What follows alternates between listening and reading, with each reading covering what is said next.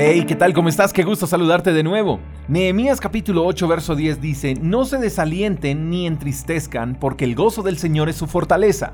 Lo primero que hay que saber es que no es malo sentirse sin fuerzas, no es malo entristecerse. Lo malo es cuando estas cosas no se superan y no se empiezan a dominar. El pasaje lo que nos quiere decir es que si estamos tristes o sin fuerzas, acudamos a Dios, porque en Él tendremos gozo y nuevas fuerzas.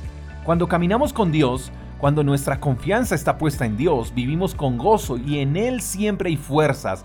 Pero eso no quiere decir que no vayamos a enfrentar situaciones donde podamos desanimarnos y donde podamos estar tristes. Esas situaciones vendrán, de ellas no podremos escapar, pero cuando vengan a tocar la puerta de nuestras vidas debemos tomar aire y decir, no me voy a dejar derrumbar, no permitiré que caiga en la tristeza ni en el dolor. Y si eso llegase a ocurrir, pues podemos decir, me gozaré en el Señor, porque en Él volveré a porque su gozo me da nuevas fuerzas.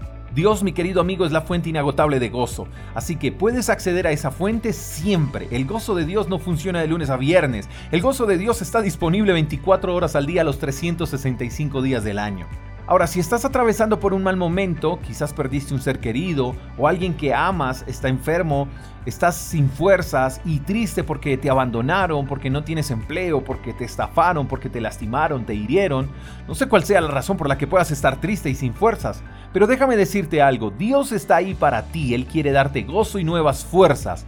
Y eso es especial porque quizás la situación no mejore, quizás falte un poco más de proceso, pero qué tal si en medio de las circunstancias adversas obtienes gozo y nuevas fuerzas.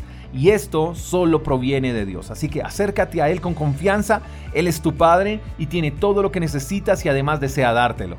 Vuelve a Dios y tendrás gozo y nuevas fuerzas. Eso marcará la diferencia mientras superas la adversidad.